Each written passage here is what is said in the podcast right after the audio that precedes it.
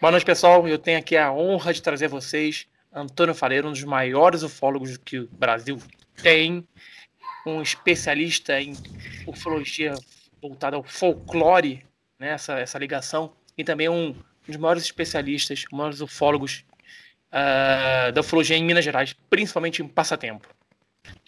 Faleiro, obrigado pela participação, boa noite, seja bem-vindo. Boa noite, eu que agradeço pelo convite.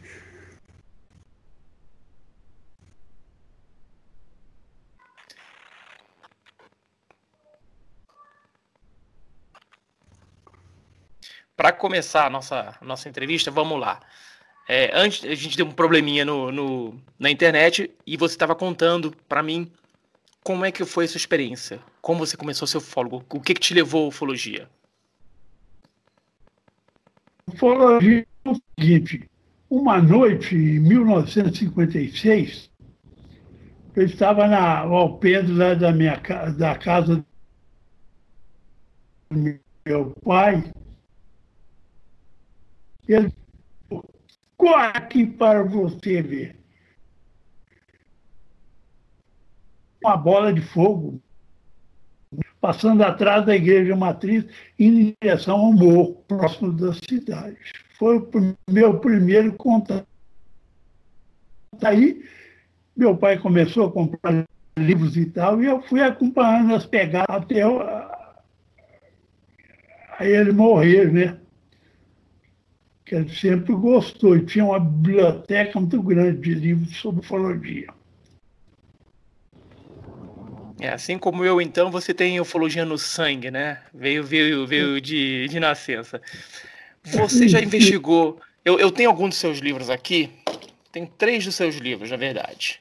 O OVNIs do Folclore Brasileiro, esse aqui. É, esse é o mais interessante. É, eu tenho ETs no Brasil, 594 contatos de terceiro grau, esse aqui. É. E tenho também ETs em Passatempo Minas Gerais, contato de terceiro grau. Esse aqui. São casos aqui da cidade. Você investigou quantos casos ao longo da sua pesquisa ufológica, na sua caminhada na ufologia? Centenas de casos. O caso aqui era tratado da seguinte maneira, como assombração. E certo dia uma pessoa me contou que viu uma coisa, eu comecei a perguntar às outras pessoas: vocês já viram discos voadores? Eles falavam: não, nunca vi, não. Aí eu falei: essa pergunta está errada, vou formular de outra maneira. Você já viu alguma assombração, fantasma? Ah, isso eu já vi. Já vi a mãe do ouro, já vi a, a mulher de branco, o carro fantasma. E começaram a surgir essas lendas todas aqui da, do município, que tinha a lenda do carro fantasma, da mãe do ouro, da mulher de branco até dentro da cidade. E eu fui estudando aquilo e fui na biblioteca municipal e tirei um livro sobre folclore. E vi que o fenômeno estava aqui, mas também no Brasil todo e até no mundo, com outros nomes. Por exemplo, aqui chamava carro fantasma lá em outro, outro lugar chamava Caminhão Fantasma. A Mãe do Ouro não, é um mito, é, vamos dizer, em todo o país e até em todos os países da, da América do Sul, até a América do Norte também. Então, daí escrevi o um livro baseado nesses fenômenos que eu consegui detectar. Essa, a história da Mãe do Ouro e do Boitatá foi descrita em livros antigos. A antiguidade dos discos voadores no Brasil. O cara escreveu sob pseudônimo naquela época, porque acho que eles até queriam prender o cara por causa disso. Né? Então ele fala sobre, vagamente, sobre o Boitatá e a Mãe do Ouro. Aí eu ligando aqui, liguei todos os outros mitos e consegui a, a, a fazer o, o livro, fazer uma pesquisa em cima desses mitos. Por exemplo, a mula sem cabeça, né? É, é, conta, conta, conta um pouquinho da mula sem cabeça pra gente. Como é que se relaciona ela ao fenômeno ufológico? A mula sem cabeça, eu imaginei o seguinte, que o sujeito viu uma nave pousada com os, as hastes de, de, de aterrissagem, havia a impressão de ser as patas. E uma nave tipo da do Vilas Boas, uma nave redonda e com um rabinho afi, a, afinando. É aquilo e soltando um farol para frente. Então a pessoa via aquilo de onde e fala, eu vi uma mula sem cabeça. Até a, a, lenda não é só mula, não é cavalo sem cabeça, equino sem cabeça, tem de todo jeito. Então era isso, a pessoa via aquilo ali há, há, há anos atrás, há séculos atrás, não se pensava nem luz tinha, que ela estava soltando fogo pela, pela garganta, não? porque ela não tinha cabeça. Essa é a história da mula. É, as pessoas, as pessoas elas tendem a associar algo desconhecido com algo que elas conhecem. Né? O cérebro faz isso. Então a pessoa vê algo que o cérebro fala, olha, aquilo ali é uma mula. Aí ela vai ver uma mula. Óbvio que uma mula sem cabeça ela não anda, não, não, não tá viva. Se você pegar uma mula e cortar a cabeça ela vai morrer. Mas, mas naquele, ela vendo aquela, aquele, aquela cena com aqui, com ela, ela, o cérebro dela falou, bom, isso aí é uma mula sem cabeça e fica um folclore. O outro foco que você falou aí, o do, o do caminhão fantasma, do carro fantasma, como é que é isso? O caminhão fantasma, aqui tinha, naquele, a, a, quando eu era criança, quando estava muito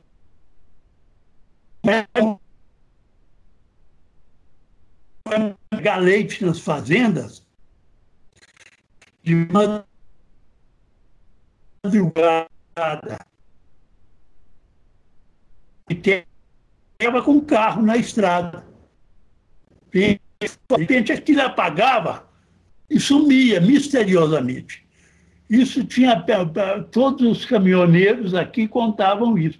E eles começaram a associar também aquela essa, essa lenda com fazendeiros ricos que tinham carro e tinham morrido. Inclusive, um aqui tinha, era o único que tinha carro, eu falava que era a alma dele que aparecia. Mas, na realidade, eram as naves voando a baixa altura sobre as estradas. Em outros lugares, fala caminhão fantasma, fala luz fantasma, uma luz que persegue as pessoas. Então, tem vários nomes. É, a luz da Chapada, e vários nomes, que, que cada região cria um, uma determin, um determinado nome para isso.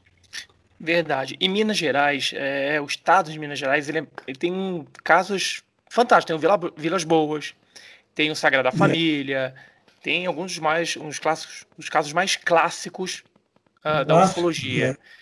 Eu conheço um rapaz da, da, do Sagrada Família, ele me contou. Conta pra gente como é que é, conta pra gente. Aí ele falou que estava com mais dois companheiros no, no, no, fundo da casa, assim, e veio uma nave, ficou pairando no espaço, ela tinha a forma de uma bola, e lá dentro tinha quatro seres. Um deles desceu e o menino foi apanhar uma pedra para jogar nele, ele estava de costa. Aí ele virou na mesma hora para o menino e tinha um olho só na, no meio da testa. Tinha apenas um olho no meio da testa.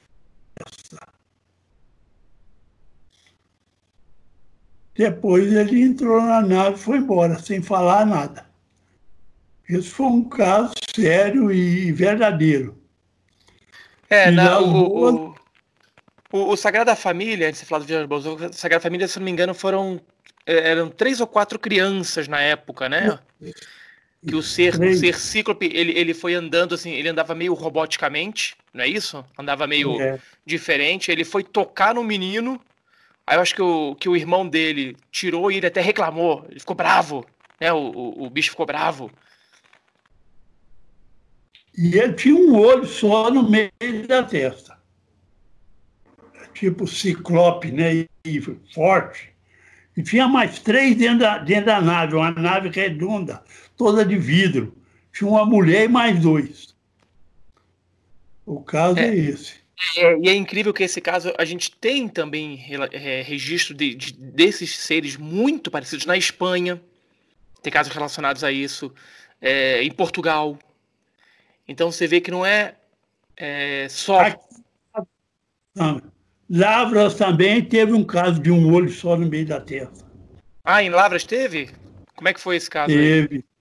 É, tinha uma mulher e um casal dentro do carro. O cara chegou e olhou lá dentro, mas tinha só um olho no meio da testa.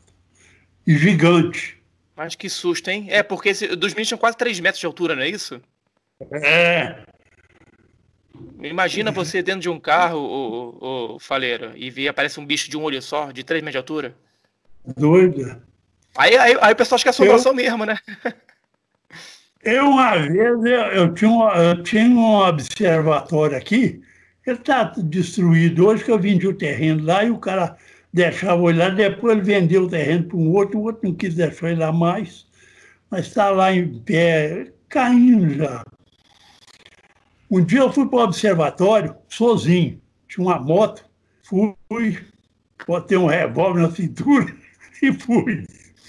Sentei lá e fiquei. Lá pela volta das duas da manhã, lugar deserto, no topo de uma serra que eu construí. Começou a andar um negócio em volta do observatório. Eu sentado, eu não tive coragem de Falei que eu tenho que olhar o que, que é isso para chegar no vidro aqui. Tinha vidro dos quatro lados. Aí eu não sei se eu olho, tirei o revólver, cheguei na beirada assim e olhei. Quando eu olhei, era um bezerrinho coçando o corpo na, nas paredes do observatório. Falei, graças a Deus. É... Esse observatório é um caso interessante. Uma vez vieram três pesquisadores de Belo Horizonte aqui. Aí nós vimos uma luz lá longe. Aí ela veio aproximando do observatório, isso de madrugada, lá pelas quatro da manhã. Aí o cara falou, nossa senhora, eu estou com medo disso. E, e pediu para ir lá fora urinar. Falou, desce comigo, falei, vamos lá. Eu descer com o cara, ele subiu. Aí eu fiquei olhando aquela luz e falei, aquilo parece ser caçador de tatu. Eu vou dar um grito aqui. Ah, companheiro! Aí o cara respondeu, ele falou, oi! E falou meu nome, que eu sabe, viu a luz lá no observatório, eu sabia que eu tinha observatório lá. Oh! Eles me chamam aqui na região de Nifim. Ô, oh, Nifim! Aí que caras vão. ô, ô, ô, Faleiro, você sempre morou em, em, em passatempo. Eu é, nasci aqui. É, você deve ter ouvido muita história dos casos que você pesquisou. Qual que você acha assim? Esse caso é o, é o, é o mais esquisito, é o, é, é o que tem a maior evidência de que são seres não terrestres? É, é um caso de um rapaz de um local que chama Tombadouro. Ele até já morreu. Morreu de uma. Dois lá que tiveram contato, todos dois morreram de, de, de, da mesma enfermidade, câncer. Câncer tomou todo o corpo, esse cara até amarelo. E todos dois, a nave aproximou deles. Esse, ele estava. Né, saiu de casa, a mulher dele foi na frente. De repente veio a nave, veio voando e começou a persegui-lo. Ele correu e pulou dentro de, uma, de, uma, de um buraco lá, escondeu assim, estava cheio de árvore ao redor, e a nave ficou voando em cima dele. E foi um terror. Ele passou, gritou, gritou, gritou. A mulher escutou os gritos e veio. Quando a mulher veio, a nave subiu, levantou e foi embora. Esse foi um caso verídico e um caso fantástico, viu? Dele. E lá teve um outro também que a nave baixou, ficou em cima do cara. Paralisou o relógio dele no horário que ela apareceu, às 11h20 da noite. E o cara, de repente, perdeu o sentido. Lá por volta de quatro horas ou cinco, ele acordou. Acordou e foi olhar o relógio marcando as 11 horas. Ele deve ter sido abduzido. Eles levaram ele para dentro da nave e depois recolocaram lá. Mas tem muito caso aqui estranho que o cara. Mas esses dois, aparece... Faleiro, esses dois, eles morreram de câncer depois desse contato? Os dois do mesmo jeito? Todo jeito, todos os dois. Um ficou amarelinho dos pés à cabeça. Mas tempos depois, né? Um ano. Mas é, eu fiquei meio assustado com esse contato deles por causa, por causa disso. Eu falei, ó. É, é, o, que a gente, o que a gente orienta, o que nós ufólogos orientamos, é que a pessoa não tente atirar no disco voador, por exemplo, não tente é. atirar na criatura, não tente se aproximar, não tente tocar, porque a gente não sabe do que é feito, não sabe o que mal pode fazer pra gente. a gente tem vários casos. Por exemplo, é uma, inclusive, de, o João Prestes, aí em Minas também, que ele, que ele tomou um raio de é. objeto virou, e derreteu praticamente, como se tivesse sofrido um, um, é. morte por radiação. Ele foi saindo os pedaços. Eu tenho um caso interessante aqui, foi uma noite, acho que foi em 82. Estava uma noite muito bonita, me, me, acho que me, mês de agosto, se não me engano. Eu chamei um rapaz e nós fomos para a estrada, para o asfalto. Ficamos lá e ficamos olhando a, o céu. De repente, numa montanha, pintou uma luz vermelha. E ela começou a, a movimentar na serra. E eu conheço todos os locais, sabia que lá não tinha estrada, não era carro. Então ela começou a movimentar lá na montanha. Aí eu peguei, falei com o cara, segura a motocicleta aí e comecei a piscar o farol da moto, mandei ele piscar e fiquei na frente e levantei as, as mãos para cima. Quando eu levantei as mãos para cima, a luz começou a responder nas piscadas. Se dava duas na moto, ela respondia com duas. Três, três. Aí eu levantei a mão para cima na frente da moto e, nesse momento, a, a luz que estava pequena começou a crescer, crescer e ficou grande e subiu. Aí a gente via que ela estava no alto da, da montanha já. Eu falei com o cara, vou tirar o time daqui, porque a coisa está preta, eu só para o contato. E falei com ele, monta na moto aí. Pisquei o farol da moto várias vezes, virei a moto e viemos embora. Eu trouxe ele na garupa. Deixei ele na casa dele e vim aqui para minha casa guardei a, a moto e deitei num, num quarto ali assistindo uma televisão, quarto da sala. E, de repente, eu escutei um barulho assim, um, um barulho, um estouro surdo, mas nem liguei. No outro dia, sete horas da manhã, tinha um rapaz aqui na porta de casa. Ó, você vai conversar com o Zé Leão, que ele ontem viu o disco voador aqui às 11h05 minutos. E eu cheguei aqui às 11 Eles vieram atrás, toparam o contato, vieram atrás e o que, que fizeram? O menino ia passando em frente ao posto, eles jogaram um facho de luz na frente dele, ele olhou para cima, a nave estava uns 100 metros para cima dele. Ele correu e escondeu debaixo de uma marquise. No outro dia veio me contar. Isso foi, foi, foi num. Quando foi segunda-feira, a minha mulher viu uma bola luminosa. Não, na terça-feira, minha, minha mulher viu uma bola luminosa andar aqui dentro de casa. O contato na estrada foi segunda. A bola luminosa ela viu aqui dentro de casa uma sonda. Ela viu, ela entrou num quarto e desapareceu. Aí, na quarta-feira, que é importante, eu, sou, eu era secretário de uma escola e uma menina chegou lá perto de mim e falou: Ô, você deixa a gente jogar ping-pong? Eu falei, por quê? Porque não tem professor na nossa sala. Eu falei, não pode. Ó. Vou buscar as raquetes, você vai acender a luz do pátio, então.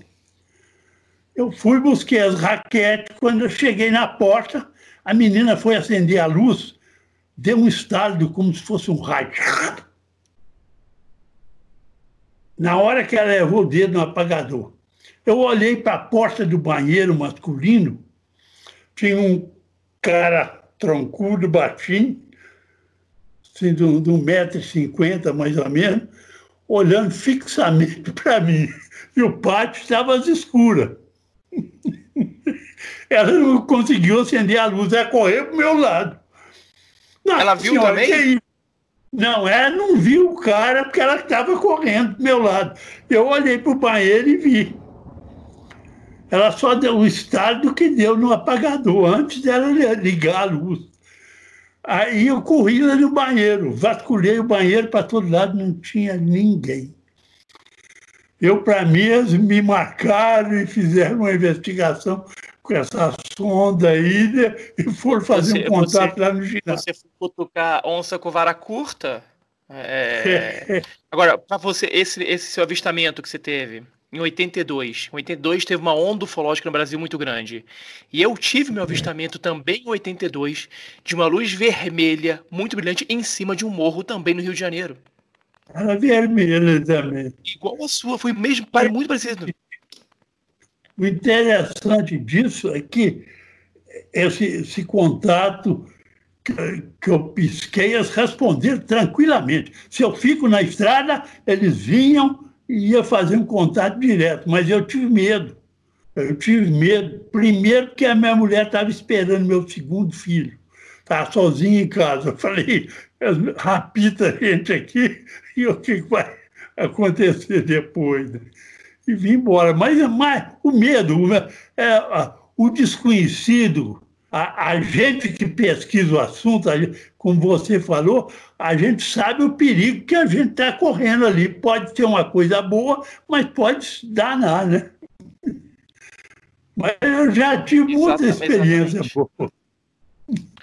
É... Porque eu sempre fui pesquisando, já vi sonda, já vi a, a sonda sair do disco, voar determinados locais, depois voltar para o disco com um companheiro, com quatro, cinco pessoas, que eu sempre levava uns aficionados aí que gostavam também comigo. É, você, você, Cara, você é um chamariz. Coisa... Você é um chamariz, pelo, pelo visto, Antônio. Um dia eu vou ficar com você para eu ver se eu vejo mais alguma coisa. Aí, deixa eu te perguntar uma coisa. Você, é, é, você contou esse monte de contato que você teve. Você é. acredita? Você contou esse monte de contato que você teve. Você acredita que esses contatos estão diminuindo? É, não, agora tem muito tempo que aqui na região não está havendo mais contato assim como acontecia. Às vezes passava o mês inteiro tinha contato. Agora é raramente as pessoas sabem que eu gosto do assunto que eu pesquiso. Se um cara vê uma coisa na roça, ele logo me procura. Na zona rural, ele vem, ó, oh, Faleiro, ele, então, vou te contar um caso que eu vi lá, eu vi a nave, mas esse ano só um, uma pessoa me procurou até agora. Não tem notícia de, de nada. E, e por que, também, mas, mas, por que você acha que isso está acontecendo? O povo também, de primeiro, não tinha luz nas roças. Está entendendo? Quando eu comecei a pesquisar, não tinha luz. Então, o, o sujeito ia embora, vinha para a cidade para fazer uma compra ou ficar assistindo televisão, depois voltava a pé. Aí que ele via muita coisa. Agora ele fecha lá dentro da casinha dele na roça, com a televisãozinha dele, nem dá ligança o que está acontecendo de fora. E também, muita gente que morava na roça hoje mora dentro da cidade. É isso aí. É uma das coisas que, que, que diminuiu. O povo não está vendo mais por causa disso. E, e era para a gente estar, tá, como a gente, e a gente está nesse isolamento, de posso nem sair, né? O máximo que tem que fazer é, é olhar para o é. céu, que está menos poluído. Agora, você podia, antigamente, você podia andar para tudo que é lugar. Eu estou três meses socado aqui dentro de casa. E, e, se, e se alguém aparecer na sua casa, ó, ó, e, e, e, se na frente da sua casa, aos 200 metros, pousar um disco você quebra a, a quarentena? Aí tem que quebrar. Eu vou monto lá embaixo, de vez em quando, buscar uma, um DVD, uma coisa lá, que, que eu tenho um escritóriozinho lá. Não mexo com nada, não, só para. Só ufologia que tem lá e mágica, mais nada. E eu, de vez em quando, vou lá buscar alguma coisa. E, e acontece isso, né? Agora, antes aparecia, no 78 era direto e reto, nossa Senhora, até 82, como você falou. Mas agora está muito diferente. E é, é eu, eu acredito que, disso. É, eu acredito que eles. Primeiro que, na minha opinião, eles nunca quiseram aparecer por completo. Eles não, se eles quisessem aparecer, eles teriam pousado em algum lugar. Eles não. querem fazer o que tem que fazer a gente não sabe qual é o objetivo deles. Eles querem fazer e ir embora. Então eles estão, eles provavelmente estão criando obstáculos ou ficando cada vez mais espertos, mais ligados, para não deixar é, é, serem vistos, porque você vê hoje em dia é muito difícil ter um flagrante como se tinha na década de 70, 80 de, um, de uma foto nítida. É, é Mesmo que você, você hoje tem milhões de celulares, tem câmeras digitais, câmeras é, de segurança que poderiam captar qualquer coisa, e você não vê você deveria ter muito mais registro, você não tem hoje em dia. Eu perdi muita foto boa porque eu não tinha uma câmera boa. Eu tinha, às vezes, uma câmerazinha pequenininha, fotografando, não saía nada. Uma vez que eu vi uma, uma nave mãe, eu, eu consegui fotografar ela porque eu dei aquela câmera lenta, né? Como é que chama aquilo? A câmera fotográfica exposição demorada, que eu consegui captar. Fotografia uma nave mãe. Ela foi vista na Argentina às sete horas. Às sete e cinco, ela saiu de trás da serra, aqui em Passatempo, de trás de uma serra grande, e foi voando em direção ao norte. Foi vista na Rússia às 11 horas da noite. Passou sobre vários países, sempre soltando naves. Mas era uma coisa gigantesca. Eu vi ela, eu vi ela saindo de trás da serra, ela tinha cerca de dois metros de, de, de diâmetro, aquela bola redonda, subindo, toda bonita, e depois foi afastando e foi em direção ao norte. Deu, deu até um, uma reportagem, saiu na manchete, falando sobre esse avistamento. Eu deixa, eu perguntar, várias... deixa eu perguntar, já que, você, já que você é mineiro e tá aí, você não participou da investigação de Varginha, mas você crê no, que Varginha foi realmente a queda de um discador e a captura dos seus é, é, tripulantes? Eu sempre discuti isso com o Birajara. Eu sempre falei ao Bira, até o ponto que as meninas viram um ser, eu acredito. Dali para frente, Todo mundo queria um pedacinho do bolo. Parecia um falando que a nave caiu na pé de Varginha. Ó, pelo amor de Deus, uma nave cair aqui perto de passatempo, no outro dia tem multidão lá, né? polícia não vai segurar isso, não. Isso na, até o ponto que, capturou ET, eu não acredito, não. Vai capturar ninguém, não. Eu, eu lido com isso há mais de 40 anos. Eu não dou uma bobeira assim, não, gente. Não vai dar uma bobeira dessa. Nem nunca. Até o ponto que as meninas viram, eu acredito. Que elas viram um ser lá. Ele desapareceu e pronto. Depois, cada um veio trazendo um pedacinho do bolo. A nave caiu. A nave, o corpo foi levado para o legista em São Paulo, para Badam Palhares. O Bira vinha aqui em casa, mas o, um outro que escreveu um livro lá de. Pacatini. Vitório Pacatini. Escreveu um livro. O Bira até brigou com ele por causa disso, que passou na frente do Bira, que era o pesquisador, escreveu um livro sobre o ET de Varginha. O Bira falava, vamos lá em Varginha, eu falei. Eu falei, Albira, eu não vou, não. Fizeram a opção de reunião, lá não fui nenhuma. Eu falei, isso é papo furado.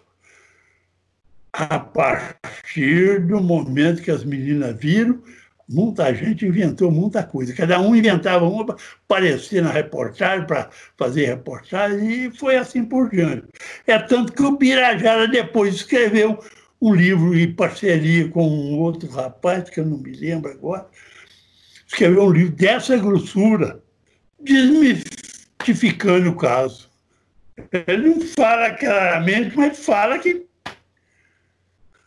ele foi envolvido pela coisa. Você vê, vem um, fala, ah, eu vi isso, ah, eu vi isso. O, o soldado morreu porque tem uma doença que estava carregando o ET e vai por aí afora. É tanto que, o, que, o, que o Gevaer falou assim, ele foi fazer um, ele ia fazer uma, uma, uma palestra, acho que o ano passado, um ano atrasado, em Varginha.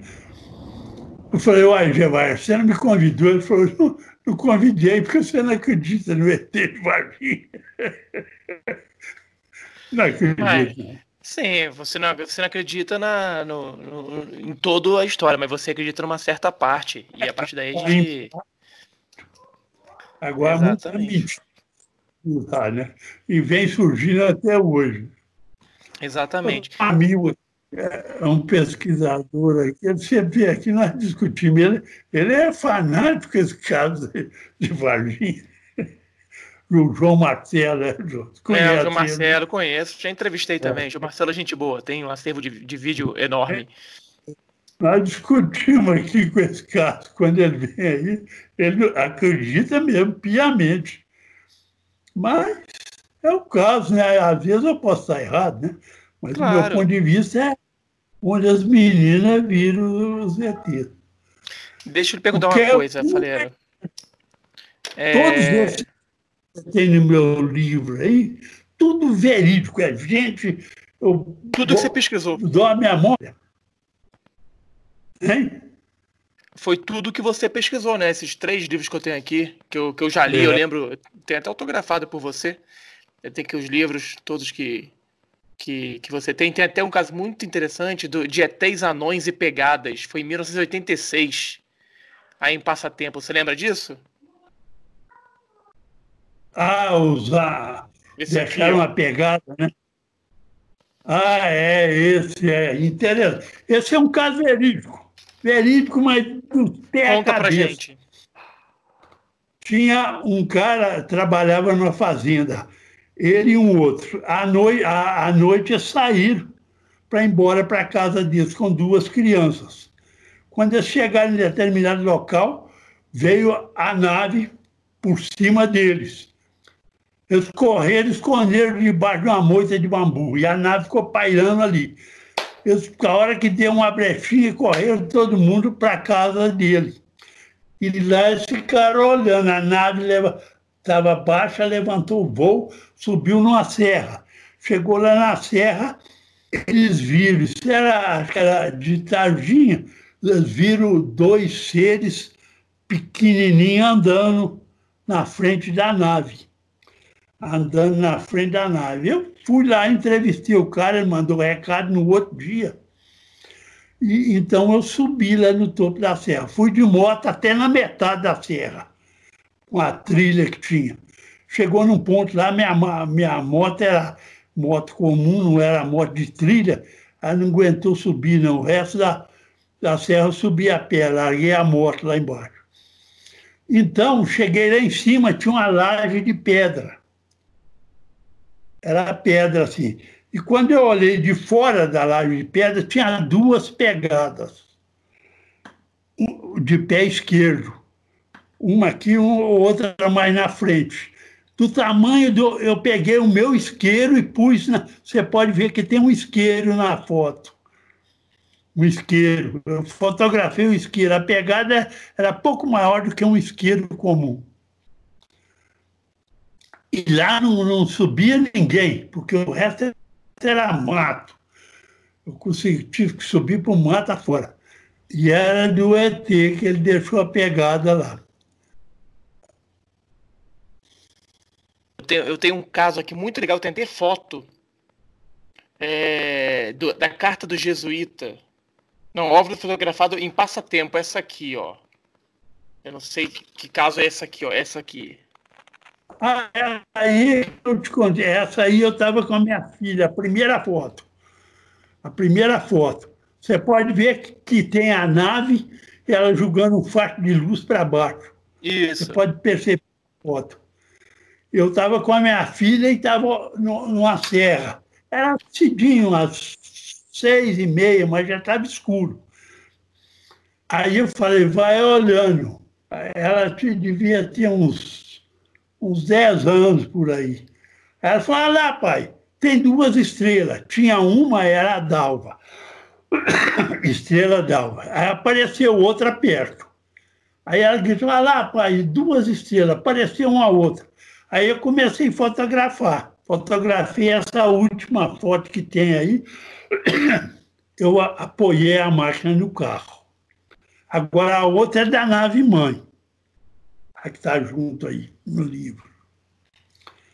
Agora você falou do jesuíta.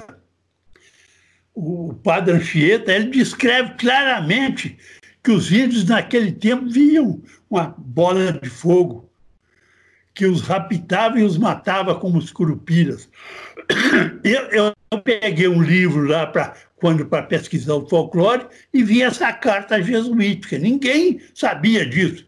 Eu tirei ela do, do, do, do copiei ela do livro e nela o Anchieta já descrevia um facho luminoso que perseguia os índios e os matava como os curupiras. Curupiras só que, só que, só que o, é, só que o matar não era morrer, era desaparecer, não era isso? É, exatamente. Tem a história de um índio também que foi raptado. Depois de muitos dias, voltou meio doidão. Falou que estava dentro do lugar onde existiam muitos fogos, luzes. E ele conta a história do rapto dele lá. Filho de um chefe lá, o chefe, não, filho de um português com a Índia. Muito ah, legal. E outra coisa na história. É, eu tô vendo aqui o seu livro que é fantástico, eu tô revendo ele. E eu tô vendo aqui um, um, que eu achei bem interessante, cadê? Dos ETs Adões de raio-x. Essa aqui, ó. Tem até uma ilustraçãozinha. Aqui, ó. Essa é fantástica. Um rapazinho me contou isso. Davi Pereira. Ele estava caminhando e vinha para a cidade quando ele viu uma bola luminosa. Ele já sabia sobre discos voadores. Ele correu e subiu numa árvore frondosa e ficou lá escondidinho na árvore. A nave pousou, saíram dois seres. E quando eles passaram em frente da luz que ela estava emitindo, a luz atravessou os corpos dele, que ele viu os ossos, como se fosse um raio-x. Era um menino da roça. Ele nunca tinha visto falar em raio-x na vida dele. Contou esse caso. Ô, ô Fareira, você, você, você não acredita em ET de Varginha? Mas eu, mas eu vou, é? eu vou te mostrar. Você está falando mim que não acredita em ET de Varginha, mas eu vou te mostrar que você acredita sim. Porque tem um caso aqui em Passatempo, na década de 70, José Tarcísio Rodrigues, na fazenda Campo Grande, viu um ET pequeno trepado numa porteira de cor cinza escuro, com três protuberâncias na cabeça, ô faleiro. É igual o ET de Varginha, só que o ET de Varginha é marrom. Dito que as meninas viram o ET de Varginha. E com dois furos no nariz, igual é descrição das meninas. Agora, muita coisa depois de que elas viram, que elas correram, foi inventado. Muita gente inventou. Mas até o momento que elas viram o, o ser, com três protuberâncias na cabeça, igual esse. Mas igual esse, esse, que o menino aqui, viu aqui, ó, aqui, ó, tinha 80 centímetros. Era 80 centímetros, era um anãozinho. Exatamente, exatamente. 80 centímetros. Nossa, tem, o, o, seu livro aqui é, é, é, fantástico. O que ele, o que ele tem de, de, de casos, de bibliografia. Agora, eu sou fã disso aqui, ó, do folclore. E você escreveu uma biblioteca é. UFO também. Né? Eu tenho aqui, esse, esse autografado, ó. ó. Esse tá autografado aqui, ó. Esse, esse tem esse autógrafo para mim. a, a, A mula sem cabeça nós já falamos. O Saci Pererê é uma lenda antiquíssima. Os índios contavam que era uma coisa que vinha voando, rodopiando e posava. E dali de dentro saíam pequenos homenzinhos chamados sacis. A lenda original dos índios é essa. Depois vieram os jesuítas, eles contavam isso, eles começaram a deturpar. Não, é um, é um negrinho com a perna só, com um barrete vermelho na cabeça. E, e que faziam, e que faziam um, um, furacãozinho, né? Que ele andava como um furacãozinho. Eu tô vendo aqui, ó, tem é. o, o Alamoa, que é muito conhecido em Fernando de Noronha, né? A lenda de Alamoa. Existe essa lenda lá na ilha de Fernando de Noronha. Eles dizem que é uma mulher que, que vaga à noite ao redor da, da, do pico, a grande elevação que tem lá. É uma nave que fica voando lá em forma de.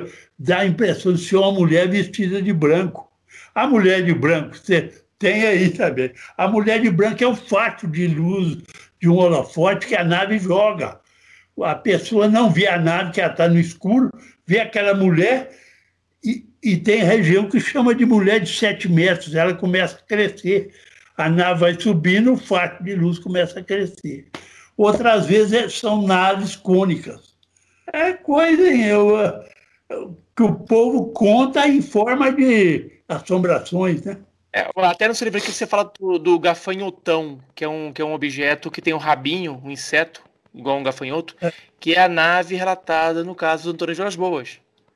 Isso era, era no, no, no, em São Paulo que tinha essa lenda do gafanhotão, é isso mesmo.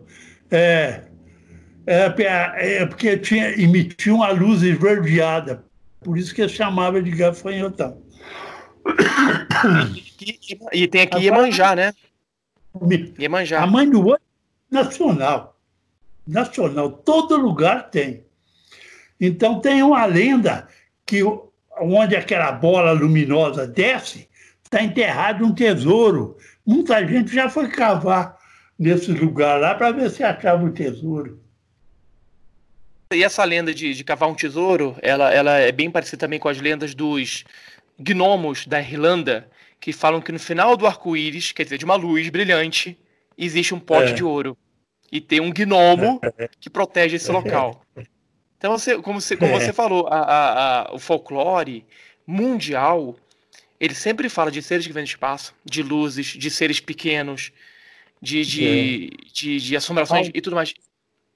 Portugal chama de alminhas. Alminhas, exatamente, exatamente. Eu estou vendo aqui da Mãe de Ouro. Sonda aqui, ó, Mãe do Ouro, sonda.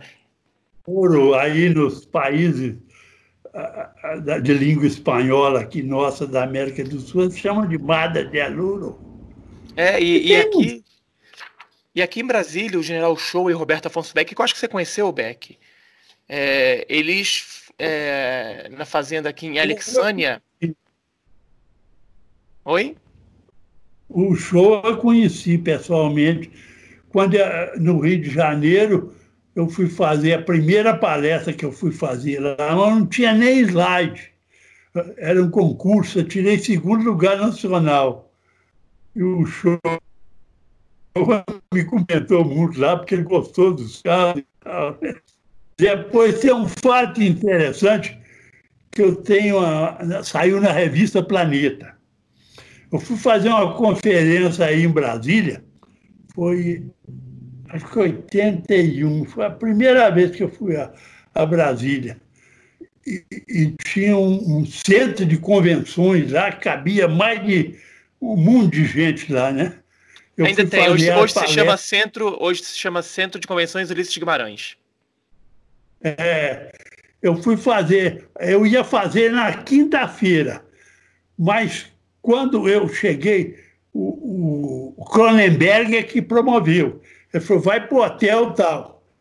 Eu cheguei lá e fui pro hotel tal, mas eu achei que eles iam pagar o hotel. Não ia pagar, ia só pagar a passagem. E para me ficar de sábado até quinta, eu vou te contar essa história. Foi Deus que, que fez eu ir aí. Eu queria ir no Congresso, mas não tinha dinheiro para ir. Eu tinha um prefeito aqui, ele não estava me pagando os honorários que eu da, era maestro da banda. Esse prefeito não me pagava, então não tinha dinheiro para ir. Aí a minha irmã chegou, mas você não pode perder. Você foi convidado para falar num congresso internacional, você não pode perder isso. Eu vou te dar 50 cruzeiros naquele tempo. Você pode ir com 50? Eu falei, aí bem capaz de dar, tenho mais um cadinho. E aí fui. Fui para Brasília. Chegou lá em Brasília, o, Cronenberg falar, ah, não, seu, seu, isso vai, você vai ter que ficar no hotel aí pagar do seu bolso. Eu falei, eu não tenho dinheiro para pagar, eu estava o hotel a 25 pau por dia. Eu estava com 50, dá para ficar dois dias. Aí eu falei, vou ficar um dia só.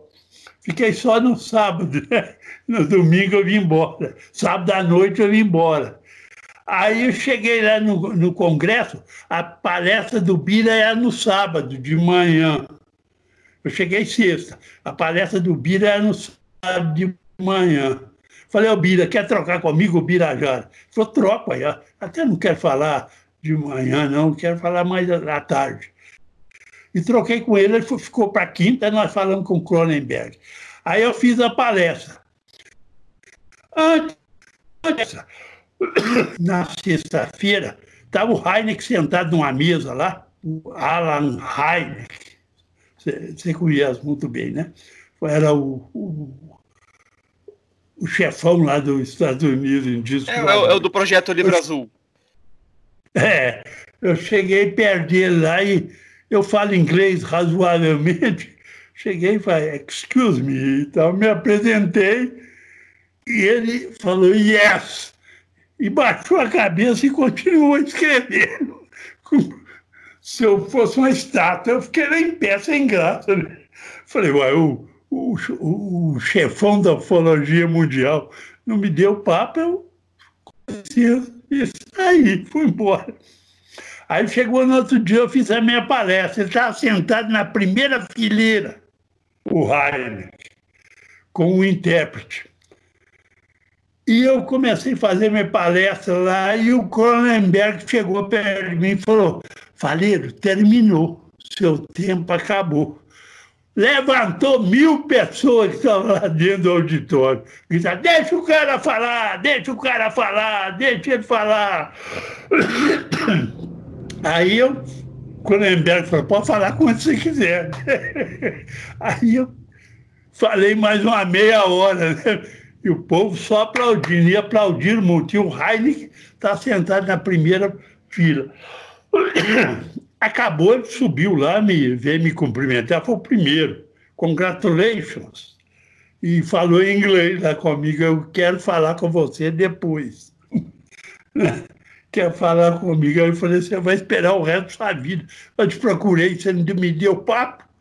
Aí o cara pegou, botou escreveu um repórter na, naquela revista Planeta, estava descrevendo o Congresso, escreveu isso que eu estou te contando. Falei, Faleiro foi um dos mais aplaudidos, e quando ele mandaram ele parar, o povo levantou e todo mundo pediu, deixa o cara falar, deixa o cara falar. Eu achei uma maravilha, ainda mais o Heineken lá assistindo. Ele foi depois da palestra dele. Ele viu aquele aplauso e ele falou: esse cara é monstro. Ele pode não ter entendido, ele pode não ter entendido nada em português, né? Mas viu que é bom. Meu amigo, para a gente finalizar aqui, é... você como ufólogo experiente, já passou por muita coisa, já viu muita coisa. O que que você, qual mensagem você deixa para quem está começando agora, quem quer se tornar um ufólogo, pesquisador de campo como você é? Eu acho que deve ir onde está a coisa, no campo. Pesquisar à noite, ficar, fazer vigílias, né? procurar entrevistar as pessoas, saber os locais de maiores incidências. E que você vai aprender muito. É uma, é uma coisa que ensina a gente a maneira que eles agem. E é uma coisa interessante. Eu gostei muito da experiência que eu tive de, de campo. Hoje eu já não vou mais, porque já estou meio, meio velho, né? Mas já fui de moto muitas vezes, com companheiro, sem companheiro. Tive medo, tive uh, surpresas gratas também de ver a coisa em, em movimento, agindo lá. Eles em torno de uma serra, em cima de uma serra, solta sondas, às vezes três, quatro sondas. Você vê sair aquelas bolas luminosas, vai lá no fundo das grotas. Ali fica horas vagando ali, depois sobe tudo e desaparece, aí a coisa também sobe, o, o homem sobe. Muito interessante. Eu te agradeço essa oportunidade de bater um papo sobre a ufologia. Ah, a gente podia ficar aqui várias e várias horas. É, a gente se encontrou, a última vez foi em Minas Gerais, em 2017. 16, 17, que a gente esteve no mesmo. A gente se encontrou em 2017, né? Que a gente teve, que eu palestrei em é, Minas Gerais, e você estava lá também. Ia falar, não sei, mas não, não tinha, não conhecia pessoalmente. Foi naquele congresso que o Gevaer fez, fui fazer uma palestra lá. Não, mas, mas eu te agradeço pela oportunidade que você me deu. Eu que agradeço. Pessoal, estamos aqui com o Antônio Faleiro, um dos maiores pesquisadores que o Brasil tem. É, espero que todos vocês tenham gostado. espero que todos. É, sim, falso, sem falsa modéstia. É, espero que todos tenham gostado. E a, continuem acompanhando aí as nossas entrevistas. E sigam Faleiro, que além de ufólogo, ele também é músico e mágico. Eu vou deixar aqui na descrição o link da, da página dele da internet. Hipnotizador também. E o quê? Hipnotizador. E hipnotizador também, gente. Já é. Então é isso, gente. Muito obrigado por, por, ir, por, por, por essa companhia de todos vocês e nos vemos até a próxima. Obrigado, pessoal. Um abraço.